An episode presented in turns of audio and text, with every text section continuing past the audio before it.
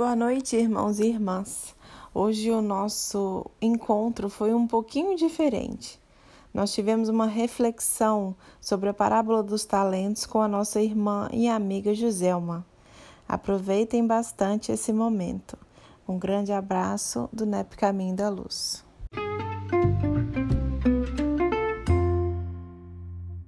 Amigo, nosso coração se enche de alegria a cada momento, Senhor, que podemos nos reunir em Teu nome, com a certeza da Tua presença, dos Seus prepostos. Isso nos engrandece, Senhor, nos fortalece a alma, principalmente quando reencontramos amigos, quando apertamos os laços da fraternidade e principalmente, Jesus, quando vamos guardar em nosso coração mais um tesouro dos teus ensinamentos. Permita, Jesus, que aqui juntos possamos, então, estar todos sintonizados com a espiritualidade maior, recebendo do alto o banquete preparado para nós a cada dia e que nós saibamos, Senhor, ser fiel a esses ensinamentos. Muito obrigado por esta oportunidade bendita.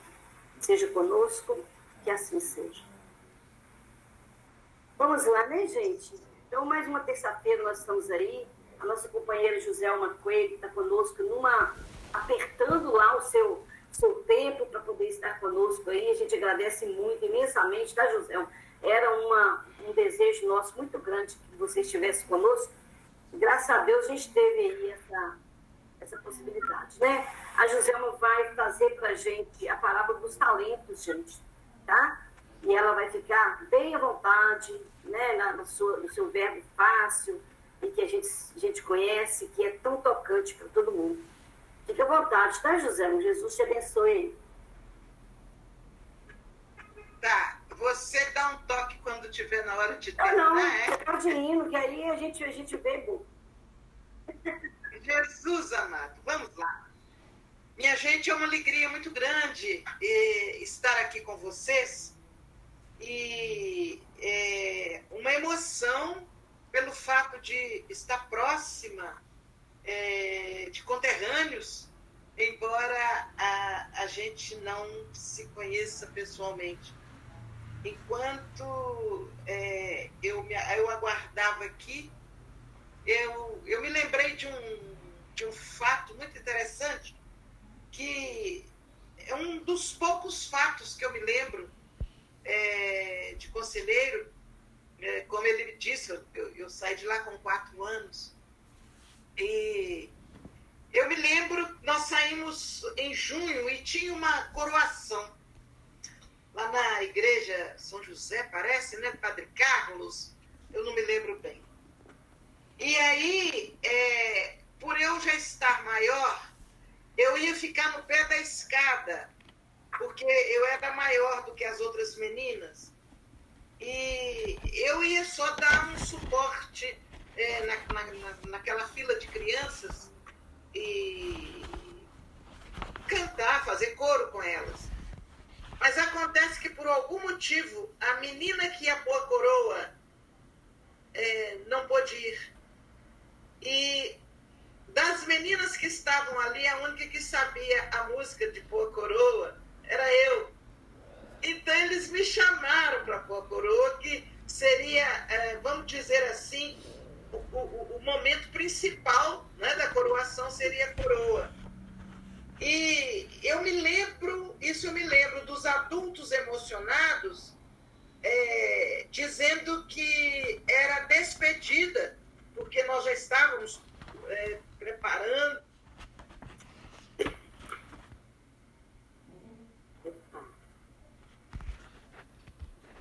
Perdeu o som aí, gente? José, o seu microfone desligou.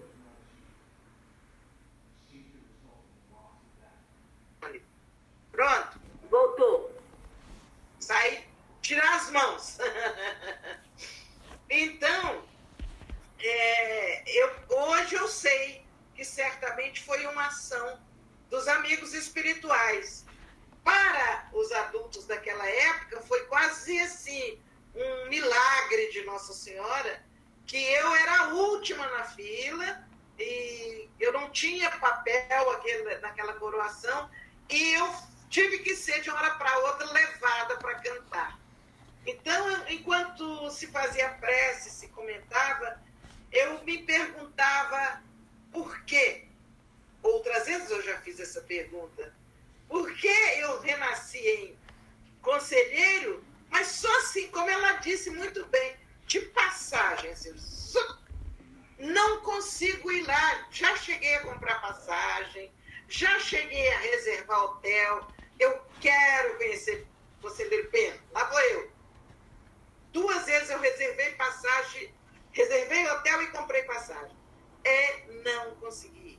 Então eu me acomodei, né? Um carinho muito grande, uma gratidão por eu ter nascido ali, mas eu não tenho o direito ainda de voltar. Enquanto isso, nós vamos hoje, com muita alegria, reencontrando tantos amigos. Eu quero dizer para vocês que eu estou muito feliz. E vamos tentar conversar. É, o tema que nos foi passado é, foi a parábola dos talentos e nós vamos conversar sobre ela, refletir para que nós possamos sair daqui com a sensação de que houve utilidade em termos estado juntos aqui. Que Deus nos abençoe. Deixa eu lhe perguntar, minha querida, é, a gente pode ler a parábola ou vai direto no assunto? Você que sabe, você fica à vontade com a sua didática. Tá bom.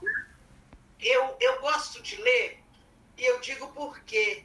Geralmente nós passamos tão rapidamente por alguns algumas passagens do Evangelho que a gente pensa assim, eu já sei, deu uma moeda para um, deu dois para. Então, é, como estamos tendo essa oportunidade, eu vou pedir licença para ler, mas eu prometo que não, não vai virar aula de leitura aqui, não. É só para a gente tentar adentrar é, é, nas palavras de Jesus. Né? Disse o mestre: o Senhor age como um homem que, tendo de fazer longa viagem fora do seu país, chamou seus servidores e lhe entregou seus bens. Depois de dar cinco talentos a um, dois a outro e um a outro, segundo a sua capacidade, partiu imediatamente. Então, o que recebera cinco talentos foi-se negociou com aquele dinheiro e ganhou outros cinco. O que recebera dois, da mesma sorte, ganhou outros dois.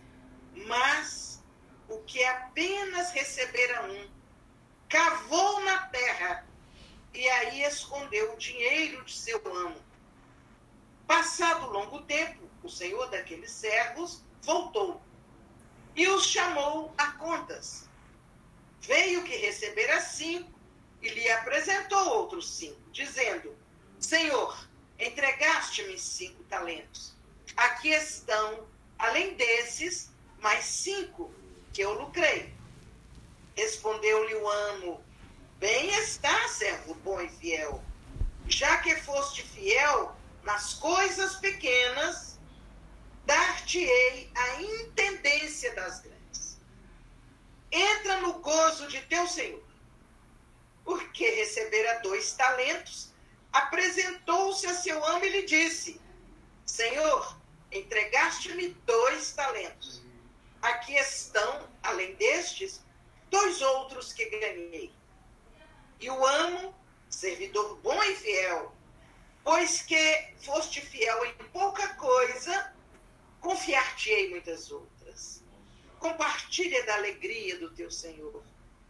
Veio em seguida o que recebera apenas um talento e disse: Senhor, sei que é severo, que ceifas onde não semeaste e que colhes de onde nada puseste. Por isso, como tive medo de ti, escondi o teu talento na terra. Eis aqui, tens aqui o que é teu. O homem, porém, lhe respondeu: servidor mau e preguiçoso. Se sabias que ceifo onde não semeei, e que colho onde nada pus, devias pôr o meu dinheiro nas mãos dos banqueiros, a fim de que, regressando, eu retirasse com juros o que me pertence. E prosseguiu: Tirem-lhe, pois, o talento que está com ele, e deem-no ao que tem dez, porquanto dar-se-á a todos os que já têm, e esses ficarão cumulados de bens. Quanto àquele que nada tem, tirar-se-lhe-á mesmo o que pareça ter. E seja esse servidor inútil lançado nas trevas exteriores, onde haverá prantos e ranger de dentes.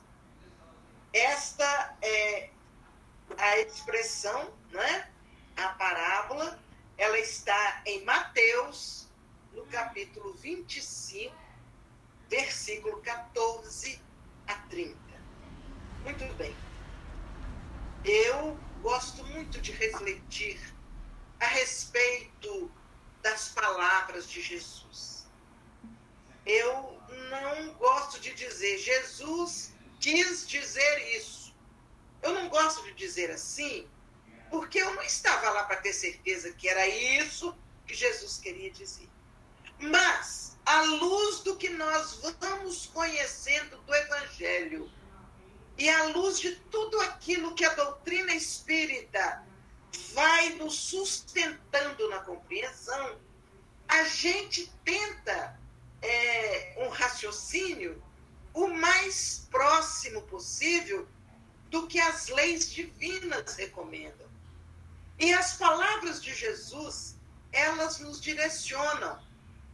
Muitas vezes, se a gente começar, se nós tivéssemos aqui um tempo maior e fôssemos analisar cada expressão, cada palavra ou, ou frase, certamente uma reunião não seria suficiente.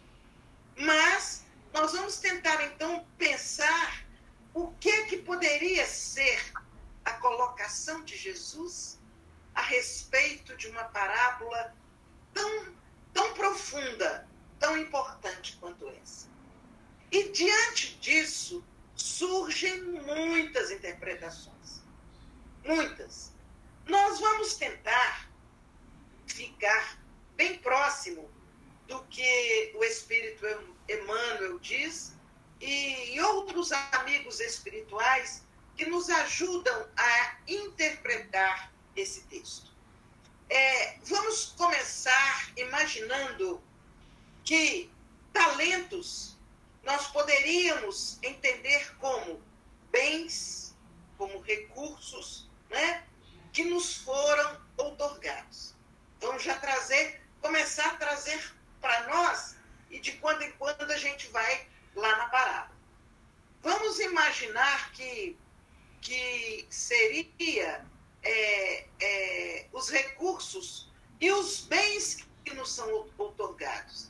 E quando isso acontece, quando nós chegamos nesse ponto de é, entender que a gente recebe a oportunidade de de receber de Deus bens e recursos, nós já começamos a parar para pensar em alguma coisa. Não existem privilegiados na Terra. Todos nós recebemos algo de Deus, através dos amigos espirituais, através daqueles responsáveis por nós. Mas todos nós recebemos algo. Né? Então, não há excluídos, não há é, é, aquelas pessoas que é, foram esquecidas por Deus. E é interessante quando nós pensamos assim, porque aí a gente já vai começar a entender alguma outra coisa diferente. Por que será que alguns recebem alguma coisa e eu que gostaria tanto de receber aquilo, não consigo. Por que será que alguém que eu não, não tenho e não recebo. E aí entram alguns, é exatamente aí que a gente afirmou que não há privilegiados, porque entram alguns a achar que Deus é injusto. E parece que ele dá tudo para uma só é, pessoa ou para uma só família, e outros ficam é, é, a ver apenas a vontade, o desejo. Né? Eu, eu dei um exemplo ainda há pouco aqui. É, eu teve uma época que eu tinha uma frustração de não conhecer Conselheiro Pena. Eu sentia um, uma frustração porque eu não tinha familiares em Conselheiro Pena que eu pudesse voltar para visitar. Então, eu falava assim, mas puxa vida, por quê? Por que as pessoas têm sempre alguém para viajar para visitar o parente e eu não tenho? Então, a doutrina espírita veio me mostrando que a cada um, segundo as suas obras e os seus merecimentos. E é possível que eu tenha recebido muito. Eu não é nem possível, certamente. Eu tenha recebido muito mais do que mereço, que pelo menos para reencarnar e sim, sentir um pouco daquele calor da cidade, por quatro anos eu senti. E vejam que aí vocês devem estar loucos para saber minha idade, mas ele já mais ou menos já falou, né? Mas eu diria para vocês, há mais, não vou falar certinho, né? Mas há mais de 65 anos que eu saí de conselheiro. É, e agora podem fazer o cálculo rapidinho. Ah, Fernando, deixa que eles façam os cálculos deles. Então, a gente começa a gastar tempo com bobagens, pensando bobagens. Outro dia, eu tive a oportunidade, eu falei, gente, mas eu também sou muito boba. Por que, que eu nunca entrei num site que mostra o Conselheiro Pena e eu conheço a cidade? Eu fico só falando que não conheço. E aí eu entrei e eu fiquei tão encantada eu não sabia que tinha as cachoeiras, eu não sabia que tinha aqueles passeios turísticos. Eu fiquei. E aí, nessa emoção que eu fiquei, eu volto aqui à parábola para pensar o quê? Cada um recebe os talentos que merece, que precisa para a sua caminhada evolutiva nesta oportunidade reencarnatória. Nenhum de nós vai receber excesso ou coisas que não vão trazer novidade, oportunidade de caminhar. Então, essa oportunidade, esses talentos ficam claros para nós. São recursos que nós recebemos. E na medida que a gente chega a pensar nisso, aí vem a distribuição dos talentos. Não é porque Deus gosta mais de um ou de outro, mas é simplesmente de acordo com os compromissos de cada um. A lei de causa e efeito nos mostra que cada um de nós traz uma história escrita. E essa história que já foi escrita, ela precisa ganhar mais um parágrafo, dois, uma página. E essa escrita que nós vamos dar sequência, ela vai depender de muitos recursos que você receber do alto. Que você tiver à sua disposição a partir das variáveis que estão à sua volta no seu dia a dia. Então, a distribuição dos talentos começa com a família que nós abençoadamente ganhamos de Deus. A família que muitas vezes nós dela reclamamos, nós achamos que merecíamos uma família melhor, nós achamos que a família do fulano é, é a família ideal que eu gostaria de ter, mas um dos principais talentos que recebemos é exatamente a família. A família que nos oferece todas as oportunidades de aprendizado, desde eh, a despertar os valores que nós possuímos, até adquirir é, é, oportunidades de estudo, de aprendizado. E nessa família eu começo a me firmar para caminhar. Eu posso multiplicar os valores dessa família e devo. Mas em outras circunstâncias eu posso, como que, entre aspas, enterrar os valores que essa família me oferece. Eu os escondo e não deixo que eles tomem a proporção que vão ter para a minha caminhada evolutiva. Então, na medida é, que a gente vai pensando nisso, nós vamos pensar lá, aqueles servos, aqueles dois que multiplicaram os talentos, eles utilizaram o potencial que eles possuíam e os multiplicaram eles é, é, não queriam saber se eles iam ser pagos, recompensados. Não. Eles entenderam que era justo, necessário multiplicar aqueles talentos. E eles foram e multiplicaram.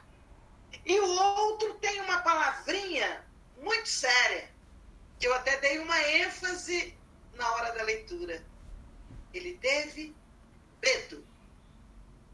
Vejam que consta da parábola. Eu tive medo, porque eu sei que o Senhor é, busca até onde não tem. Eu tive medo. E é exatamente o medo que deixou o talento improdutivo.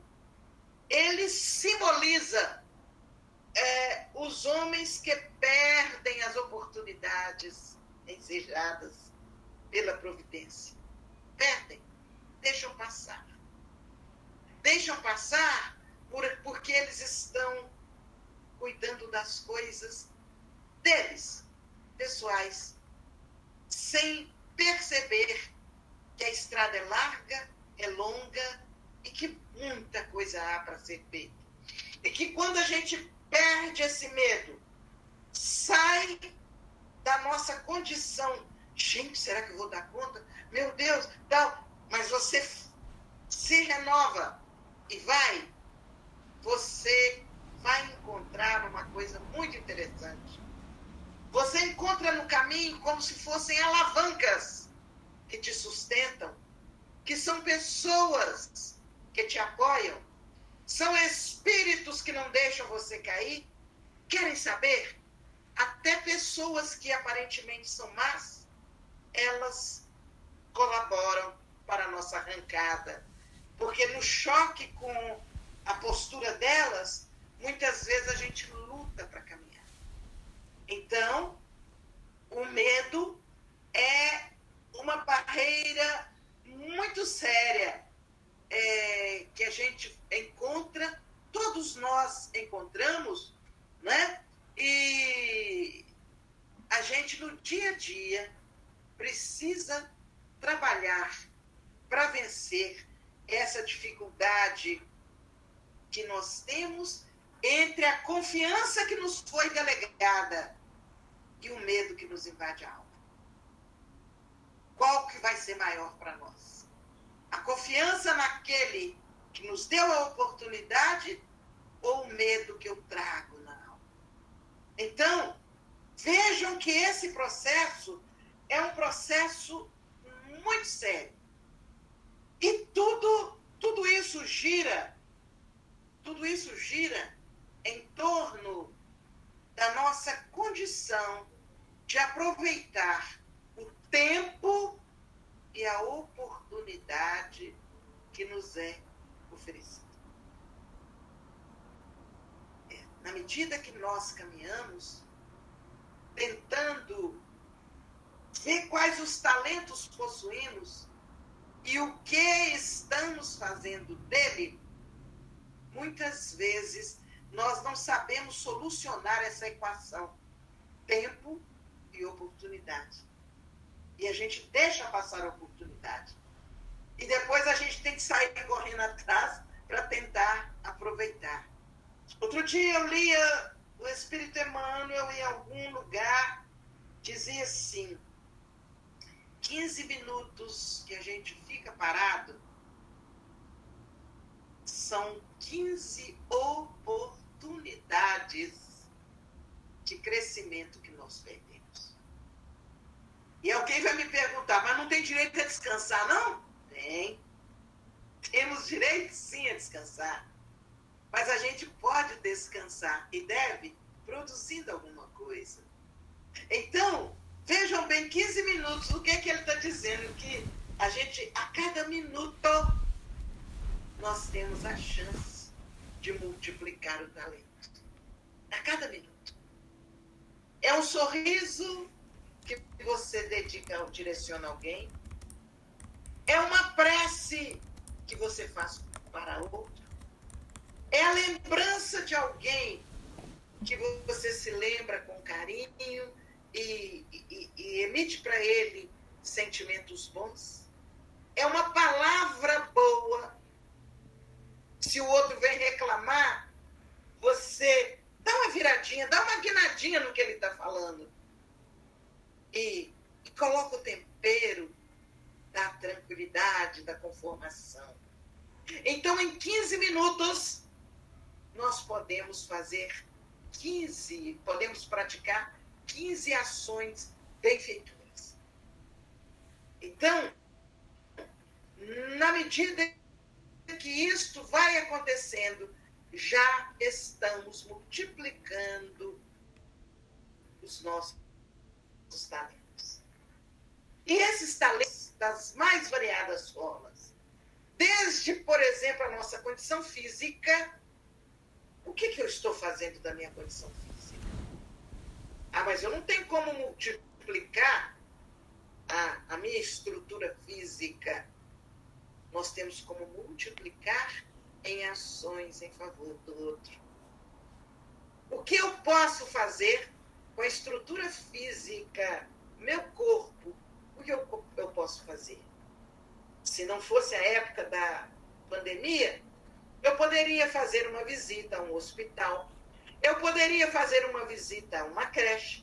Eu poderia levar algum mantimento, alguma coisa para uma família mais necessitada. É o meu corpo sendo usado como instrumento para o bem. Mas se eu ainda tento esmiuçar um pouco mais, né, eu vou pensar na minha condição de falar. Quantos de nós, alguém fala assim, Ô fulano, fala aí para nós, fala a prece, faça a prece hoje. Ah, eu não, vou fazer prece, não, tem vergonha. Ah, eu não sei fazer. Ah, mas que é isso? Precisa é, é, perder a vergonha para fazer uma prece? Ah, mas eu não sei fazer. Deixa o coração de dar. Abre a boca com confiança e gratidão a Deus e deixa o coração de dar as palavras que você vai dizer. Use as palavras para isso. Use o seu olhar que acalma, que abranda. E outras vezes, em vez das palavras, é o silêncio, né? No momento de alguém agitado, às vezes é o silêncio. Veja, são talentos que nós temos. São bens que nós possuímos e que vão sendo multiplicados ou não para as pessoas que carecem da nossa contribuição, da nossa colaboração. Então, é, há uma outra colocação importante na parábola. O Senhor foi para longe e não falou quando voltaria. Ele não marcou data. Ele poderia dizer: vou voltar daqui um mês. Eu vou voltar daqui daqui a um ano. Ele não marcou data. Ele disse que eu vou viajar, vou para longe, e eu estou lhes dando para que vocês cuidem deles. Então, como nós não sabemos o tempo que possuímos aquele bem, nós precisamos ser objetivos e tentar aproveitar da melhor forma possível enquanto temos condições. Enquanto temos condições. Porque nós também não sabemos quando é que o Senhor, que nos proporcionou essa oportunidade de vida nesta encarnação, quando é que Ele vai querer que a gente volte? Pode ser amanhã, mas pode ser daqui a 20 anos. E nesse tempo que eu tenho, eu preciso fazer o melhor. Eu tenho que ter a certeza que a oportunidade que me foi oferecida, eu. Mas isso sem trauma, gente. Sem trauma. É com alegria. Aliás, um grande talento que todos nós temos condições de distribuir. É o talento da alegria, é o talento da confiança, é o talento da paciência. Quantas virtudes nós temos aquietadas em nós e que nós temos condições de multiplicá-las para as outras pessoas. No dia a dia, na nossa convivência, quanta coisa nós podemos fazer em favor do outro e, em consequência, em favor de nós mesmos. Vejam bem, é, viver é de todos nós. Conviver é uma questão de multiplicar o talento.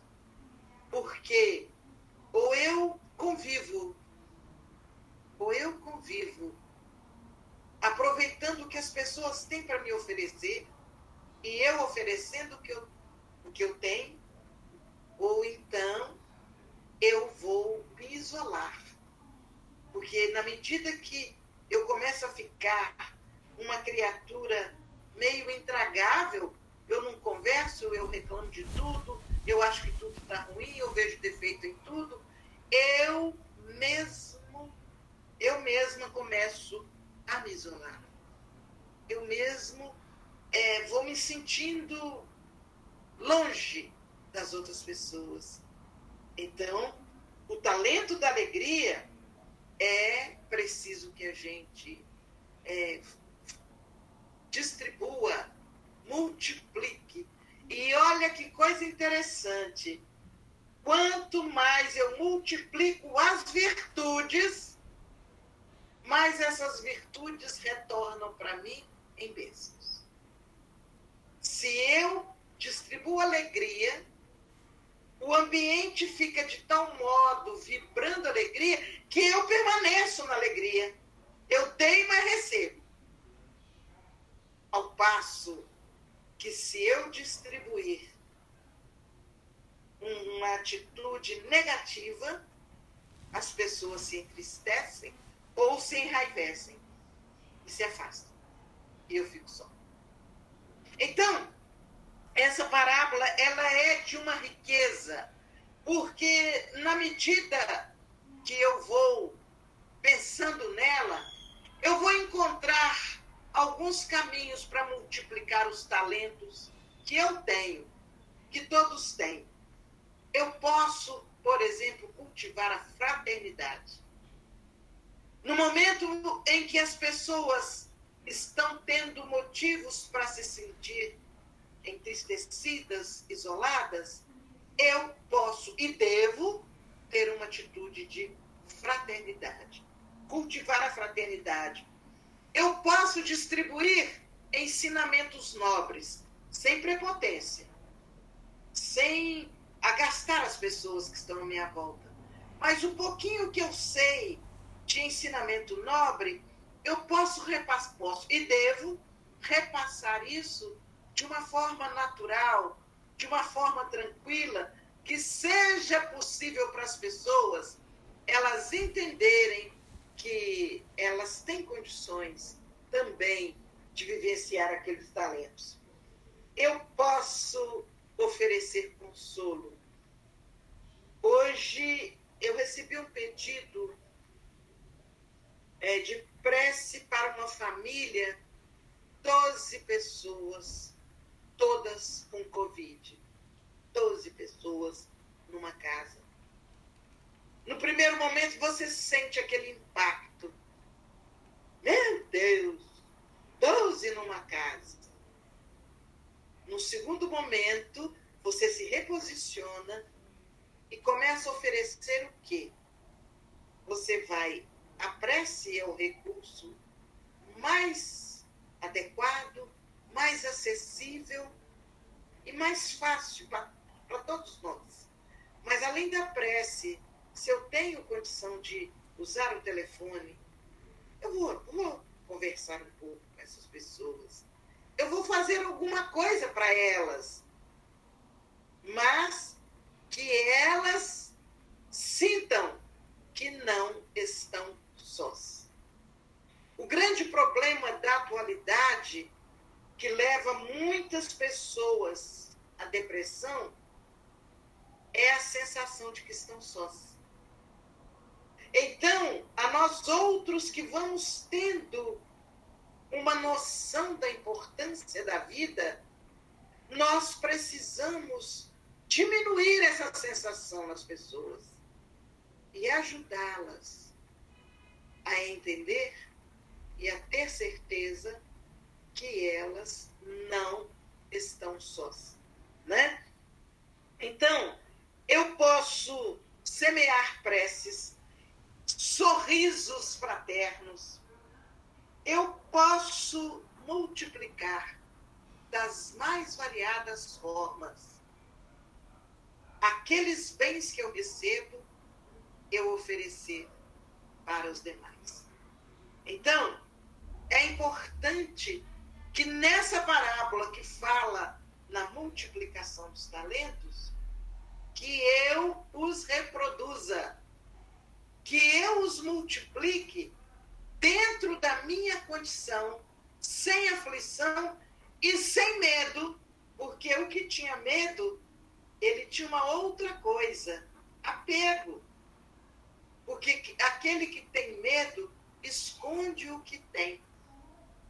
Esconde porque ele ele, ele, ele tem medo que outro veja que ele tem e queira tomar dele. Então ele tenta esconder.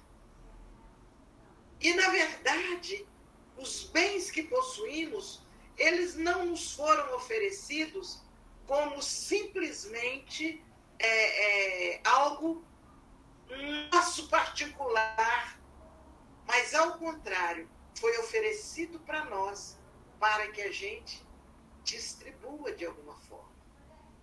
Na medida que nós passamos a entender isso, não importa que na minha proporção de merecimento ou de direito, eu tive a condição de receber o mínimo e o outro o máximo. Quando nós chegamos no mesmo local, nós vamos fazer o quê? Eu vou dar o máximo do mínimo que eu tenho. Vai ser de extrema importância.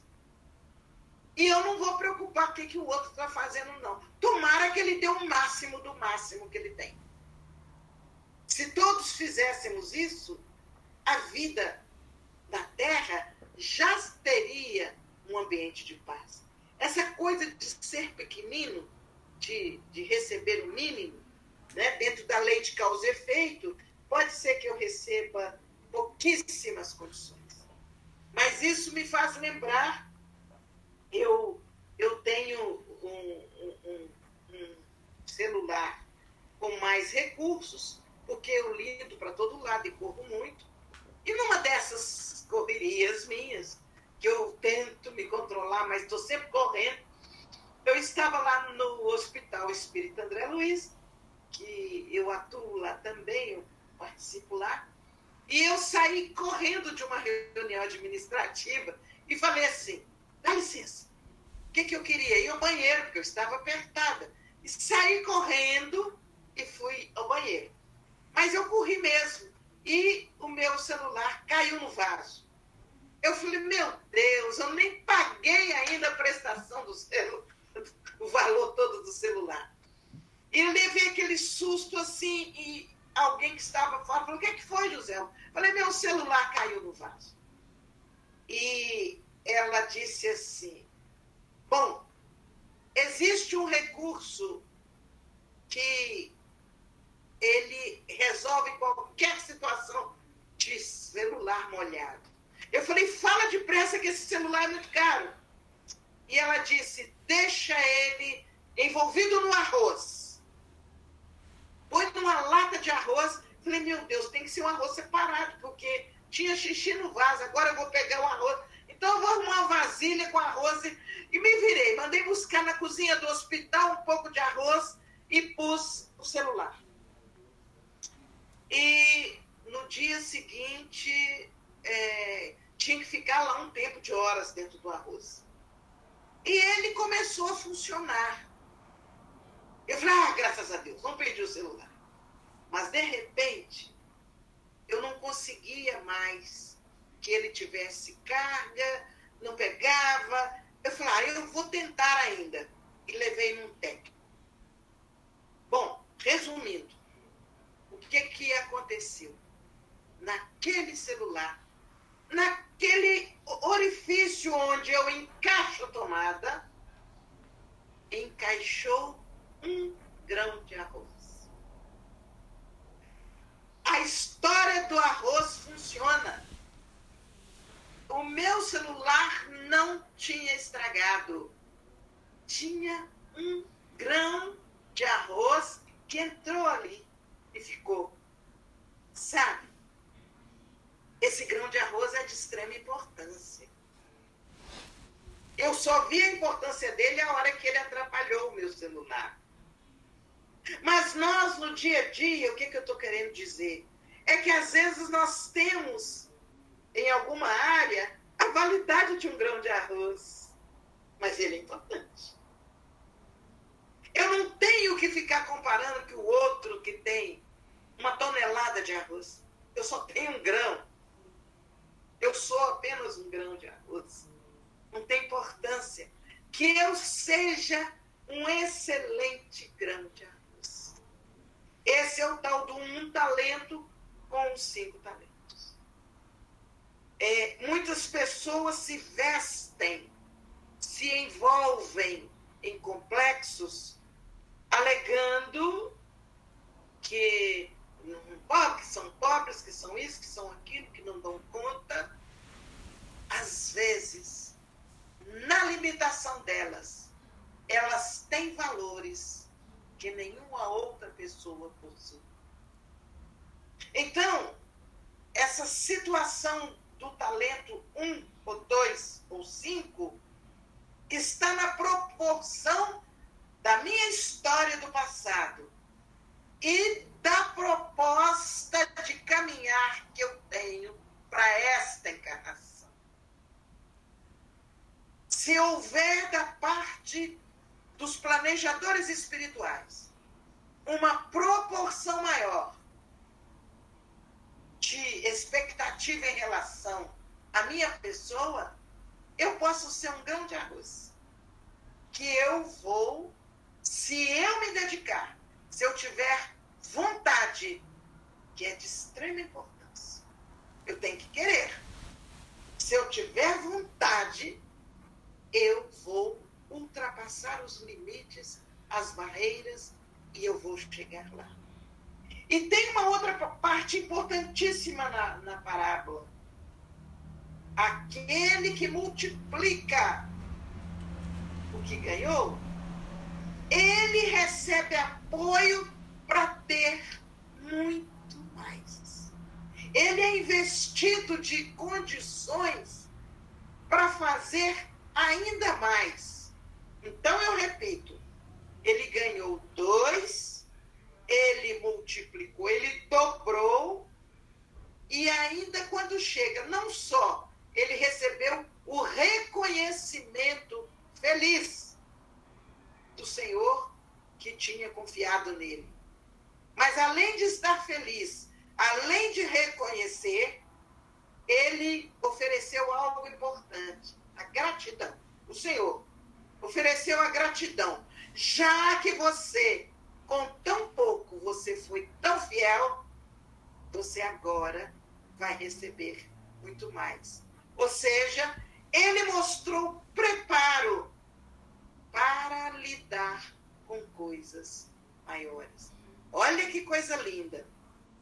Eu gostaria, ainda dentro do tempo, eu gostaria de pensar um pouco mais. Eu vou falar de uma forma bem leve, porque eu não sei se todos que estão nos assistindo ou que estão participando é, são espíritas. Mas é, o que eu vou falar não é só para espírita, não. Todos nós temos. Mas é a expressão mais trabalhada entre nós espíritas. Vocês querem ver um talento que nós, na maioria das vezes, escondemos? A mediunidade. A mediunidade. E quando eu estou falando isso, eu falei, vou falar bem leve, porque eu não vou aprofundar no assunto, eu não estou falando de mediunidade que você vai receber entidade que vai, vai te dar o direcionamento, ou vai receber um, o apoio de um espírito para fazer cura de outros. Não, não, não, não. Eu estou falando de mediunidade aquela faculdade que todos possuímos, num grau menor ou maior, que nos permite fazer a conexão com o plano espiritual. A mediunidade que faz a ponte. Nós temos que perder medo da palavra mediunidade, que muita gente pensa que a mediunidade é algo só assim para fenômenos físicos. Eu estou falando na mediunidade fenômenos de amor. Você pode, com um olhar, pacificar alguém que está muito violento. Você, no seu olhar, libera energias tais. Vocês todos sabem disso. Se você olhar com raiva para alguém, assusta a pessoa. Se você olhar com alegria, a pessoa também fica feliz. Puxa, fulano está feliz. Se você olhar com tristeza, o outro vai te perguntar: o que, é que você tem? Você está triste hoje. Então, agora, isso eu estou falando no olhar natural. Agora vamos usar o nosso recurso íntimo do amor através do olhar. Aí você olha e você vai observando que todas as vezes que você olha para as pessoas com carinho, elas se sentem mais atendidas. Então, por que, que nós não vamos multiplicar esse talento? Do olhar com carinho, do olhar com mansidão, à medida que isso acontece, vem a multiplicação da oportunidade de você ajudar a muitos apenas pelo olhar. Mas não é para você achar que você é tal. Eu olho e já. Não, não é assim. Às vezes, você nem registra que está sendo um instrumento de um alívio para os corações através do olhar manso, do olhar sereno, acompanhado de um sorriso. E nesse, nesse olhar e nesse sorriso, com amor e com lealdade a Jesus, nós estamos sendo médios. Então, eu estou colocando isso com clareza para que ninguém fique assustado aqui. Meu Deus, vamos obrigar a turma do NEP agora a deixar de estudar para evangelho para ser médium. Não, não, não, nada disso. São coisas nossas. Né? O livro dos médios nos diz que a mediunidade ela é uma faculdade inerente a todos, todas as criaturas, em maior ou menor grau. Esse menor grau é essa simplicidade que eu estou falando, em que nós não percebemos que somos instrumentos dos amigos espirituais para ajudar outros que estão em torno de nós. Então, é, o talento da mediunidade precisa ser muito refletido. Nós não precisamos citar, e não vamos citar nomes, mas pessoas que às vezes é, envolvidos é, por outros interesses se perdem na condição mediúnica e passam a produzir escândalos. Quando nós vemos outros que possuem mediunidades, é, condições mediúnicas maravilhosas e que no silêncio produzem amor, produzem esperança para tantas criaturas. É preciso que nós possamos colocar isso em prática, porque o talento, aquele que recebeu muito para ser instrumento de cirurgias e não sei o quê, ele abusa e cai num processo difícil e perde tudo que tem. O outro, que não sabe nada, mas eu não tenho nada aqui, hoje nem um café eu tenho para te oferecer. Você quer tomar um pouco d'água? Mas ele oferece com tanto amor aquela água, que aquela água renova a alma da criatura em sofrimento. Então nós precisamos multiplicar o nosso talento. Né?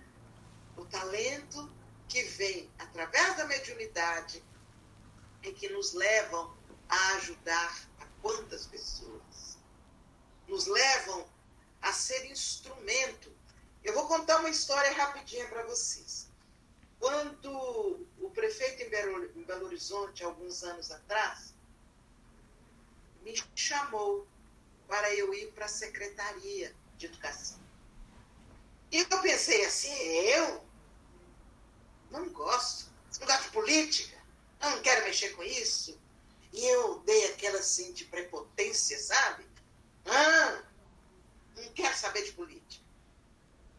Mas alguma coisa me incomodou depois que eu disse não. Eu fui para casa muito preocupada me deu uma dor no peito, uma tristeza. Eu falei, gente, o que, que eu fiz de errado? Eu não tenho muita preocupação de, de, de posição social. Então, não era posição social. Não estava preocupada nem saber qual era o salário, não, também não era. Mas alguma coisa me entristeceu. E aí eu procurei o fundador da nossa casa João Nunes Maia, eu telefonei para ele. Falei, olha, eu fiz uma coisa. Eu achei que ele ia me elogiar, né? O prefeito me chamou para a Secretaria de Educação e eu recusei. Ele não me criticou, mas ele disse assim: Você não sabe se a cidade de Belo Horizonte, olha o tamanho da responsabilidade, se a cidade de Belo Horizonte não está precisando de um médium lá dentro da prefeitura, na área da educação, para mudar as leis de acordo com o que eles, os espíritos, querem e precisam, mas para mudar no planejamento deles eles precisam de um médium dentro da secretaria, eles precisam de um ser encarnado. Você não sabe? Ele não falou que eu estava errada, que eu estava certa. Ele só jogou, você não sabe. Aquela noite, eu fiquei sem dúvida. E no dia seguinte, eu sabia por qual dos portões da prefeitura o prefeito entrava.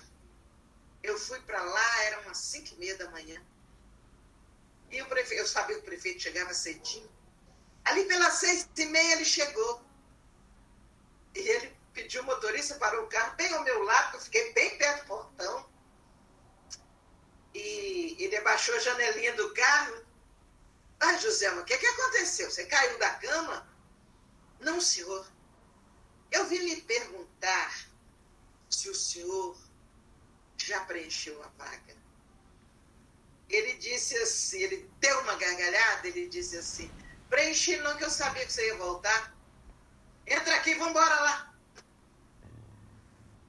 Foi preciso eu ter a consciência de que eu entraria ali não para aparecer para a sociedade, não para ser alguém, de talentos seria assim, de uma maneira tão sutil, as coisas que estavam programadas, o que eu pudesse, eu deixaria filtrar. Ah, mas eles iam falar comigo o que, que era? Claro que não.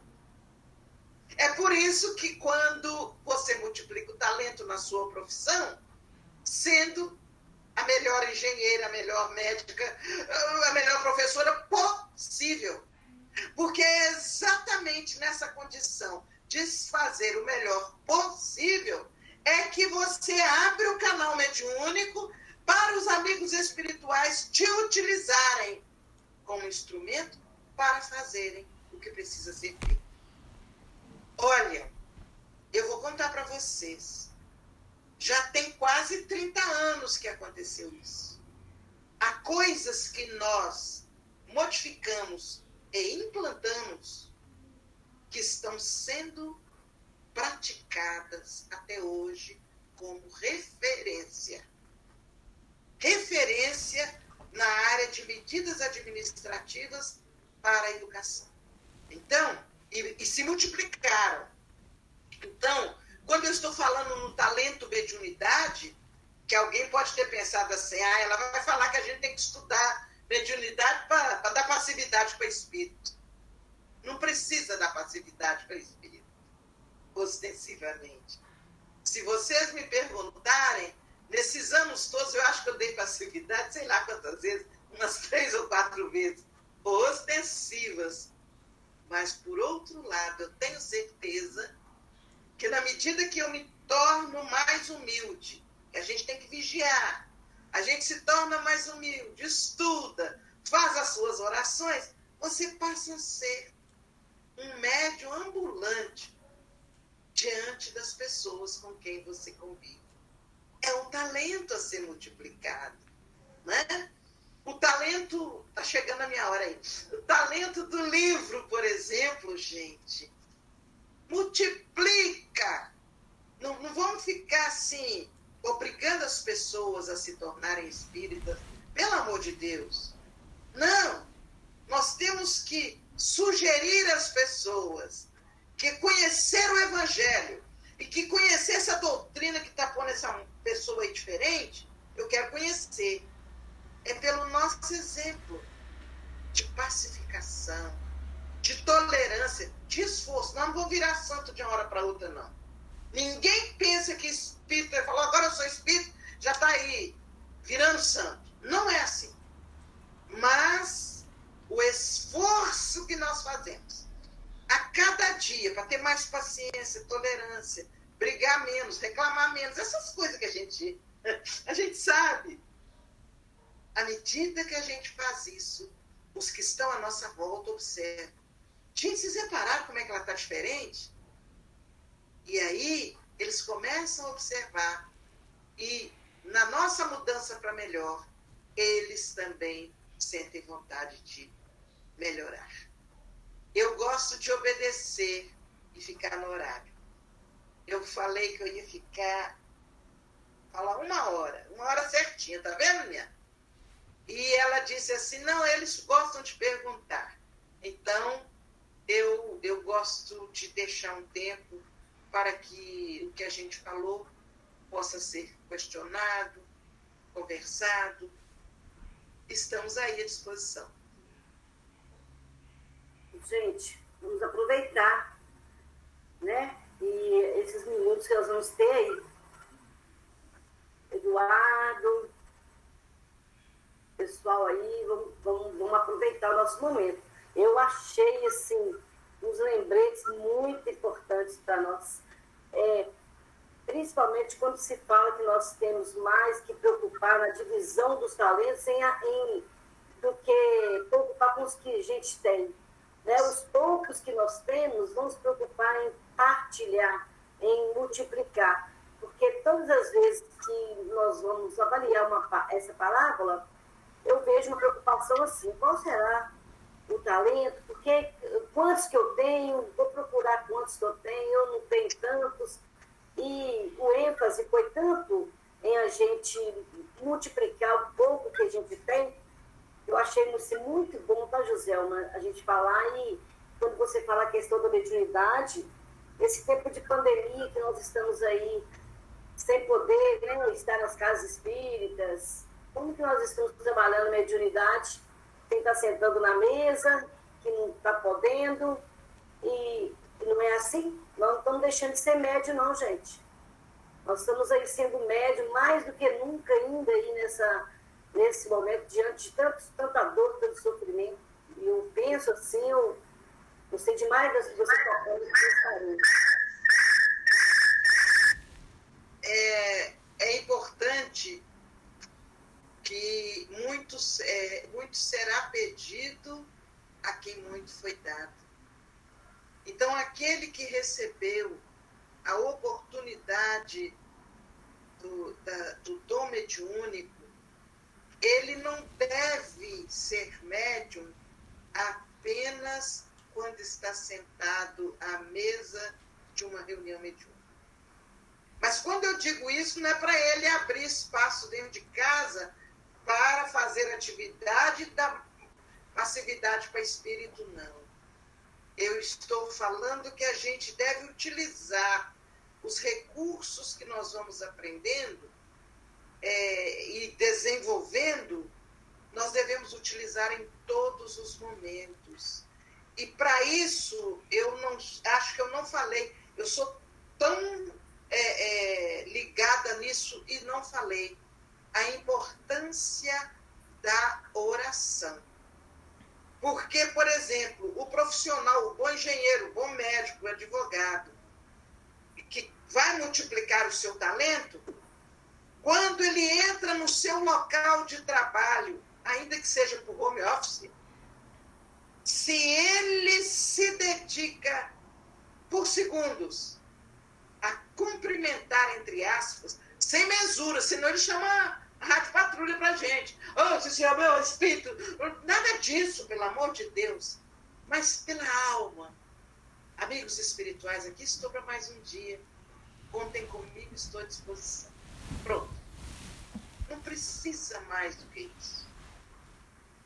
Essa, essa oração, esse diálogo feito com carinho e com amor, é de uma grandeza e isso se multiplica. E aí está a mediunidade, né? Quando eu saio, por exemplo, pego o carro, adoro dirigir, e entro na estrada, eu, a primeira coisa, eu faço a prece. Mas não é para pedir os espíritos. Oh, me dá proteção, me protege. Não deixa ninguém me Não é isso. Naturalmente isso acontece. O que, é que eu vou fazer? Eu estou indo para a estrada. Me coloca à disposição dos espíritos que zelam pelas cidades por onde eu estarei passando. Se eu tiver alguma coisa em mim que seja útil para eles, eles podem tirar a energia de calma, de paciência, de, de alívio. Eu estou à disposição pedindo a Jesus que possa multiplicar para eles. Quanto mais você tem, mais vai multiplicar e mais e mais lhe será pedido na medida do que você recebe. Então, a mediunidade não é essa coisa que muita gente acha que é só sentar em torno de uma mesa. A mediunidade, ela funciona conosco 24 horas por dia, sem tirar de nós o equilíbrio, o bom senso, o norte da nossa vida. Nós dirigimos a nossa vida. Mas os espíritos estão presentes para nos ajudar ou para ajudar outro lá na frente que está precisando de alguma coisa. O que mais? Alguma coisa? O que mais? Eu. Eu falei quase vocês gostaram de perguntar, não está passar vergonha, não. Então eu vou perguntar. Posso? Zelma, tudo bem? Prazer em te ver de novo, tudo jóia. Eu queria fazer uma pergunta, porque essa passagem dos talentos sempre me lembra um pouco da passagem da distribuição dos pães e dos peixes. Acho que por causa do número, né? São cinco, cinco pães, dois peixes. Da mesma forma que são cinco talentos, dois, dois talentos, né? E aí quando eu lembro disso, penso também um pouco na, na capacidade, assim, primeiro, as coisas para se multiplicarem sozinhas, elas não se multiplicam, né? quando a pessoa tem um talento, ela fica só com aquele e não sai disso. Mas a partir do número dois, essas coisas começam a se multiplicar. E isso me dá um pouco também da impressão de como que é essa lei, né? A lei de Deus, você percebe isso com muita clareza na natureza. Né? Uma semente de milho gera 300 milhos, uma semente de feijão gera 60 grãozinhos de feijão. Você vê que é uma lei de abundância, é uma lei de distribuição. E quando você tenta reter essas coisas, você de alguma forma, ou nós de alguma forma, estamos impedindo que essa lei se manifeste. E o que a gente vê hoje no mundo, no mundo inteiro, né, nós montamos uma equação de, de escassez. A nossa economia, toda, toda, toda a sociedade está montada dentro de um sistema você, você tem que pensar na escassez. A economia é uma coisa extremamente importante hoje no mundo. É, diria que até tudo que se pensa hoje por trás tem um, uma ideia econômica. Você está sempre, tá sempre discutindo isso a partir de uma lei de escassez. Ou seja, acho, acho que as coisas vão um pouco ao contrário do que a natureza manifestar, a Deus manifestado na natureza nos, nos apresenta, né? na verdade, é, Deus estabeleceu as leis é, de tal forma que se nós é, nos moldarmos a elas, as leis, é, nós estaremos sendo instrumentos suaves e moldáveis mesmo para o nosso próprio progresso e para o progresso dos que estão à nossa volta. Então, é, é se houver uma naturalidade, quando você pega semente de milho, de feijão, e com naturalidade você dá a ela o destino que é, a lógica natural te convida a dar, ou alimentar, ou dependendo da sua profissão ou do lugar onde você está, você oferecer à terra para multiplicação. Então, se você aceita a, a, a, a regência, a vigência das leis e se submete com naturalidade e carinho, você multiplica muito mais. Agora, se você resiste para chegar é, numa pequena multiplicação, vai precisar acontecer rupturas até, que vem a dor, através da dor, aí você percebe que pode ser multiplicado. Aí você aprende. Né? Então, é, é, esse, essas leis divinas aí estão para nos é, aprimorar essa oportunidade de vida. Mas, ao mesmo tempo, cada um de nós não precisamos esperar que a lei faça parte dela. Nós precisamos, da nossa parte, fazer algo para que a lei se concretize.